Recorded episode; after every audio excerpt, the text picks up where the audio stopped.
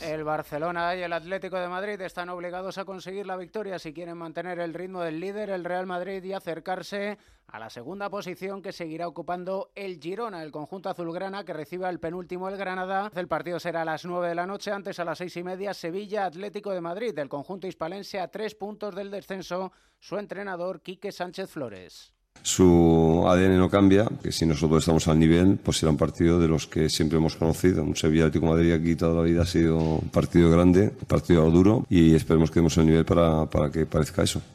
Partidos que se dan después de la goleada 4-0 del Real Madrid ante el Girona, lesión de Bellingham, esguince de tobillo en la antesala de los octavos de final de la Liga de Campeones, los entrenadores Ancelotti y Michel. Ojalá pueda jugar, Bellingham hay partido que no ha jugado, he portado muchos otros jugadores, más preocupado que hoy no puedo ser. Hoy hemos batido récord del mundo con cuatro centrales todos lesionados. Creo que la fuerza de este equipo es que en la dificultad aumenta el compromiso, y aumenta la actitud. Esto es muy bueno. Tenía yo la sensación de que hoy nos exigía dar nuestra mejor versión de todo lo que hemos hecho a lo largo del año. Me han pintado la cara y ya está. Y no pasa nada. Las circunstancias en las que venimos aquí eran para el todo nada. Si ganábamos una explosión de júbilo pensando en ¿serán capaces de ganar la liga? Nos han recordado muy rápido que no es nuestra lucha. Lista de convocados del Barcelona. Alfredo Martínez, buenas tardes.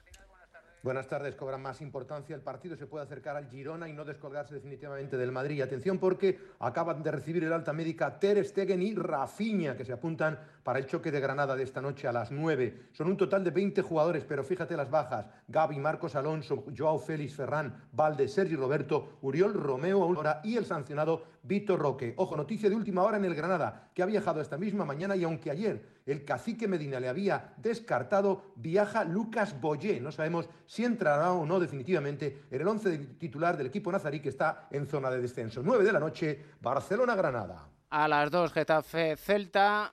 Mallorca, Rayo Vallecano a las 4 y cuarto. Finalizado, Real Sociedad 0, Sasuna 1, Las Palmas 2, Valencia 0 y a la vez 1, Villarreal 1. En la Liga Endesa de Baloncesto, vigésimo segunda jornada, en media hora comienzan los partidos Breogán, Real Madrid y Bilbao, Valencia. Por la tarde, Manresa, Barcelona, Basconia, Juventud y Murcia, Granada. Victorias del Palencia ante el Gran Canaria, del Unicaja frente al Obradoiro, del Tenerife en Zaragoza y del Andorra ante el Girona. Y a las cinco y media España juega el último partido del preolímpico de baloncesto femenino ante Hungría.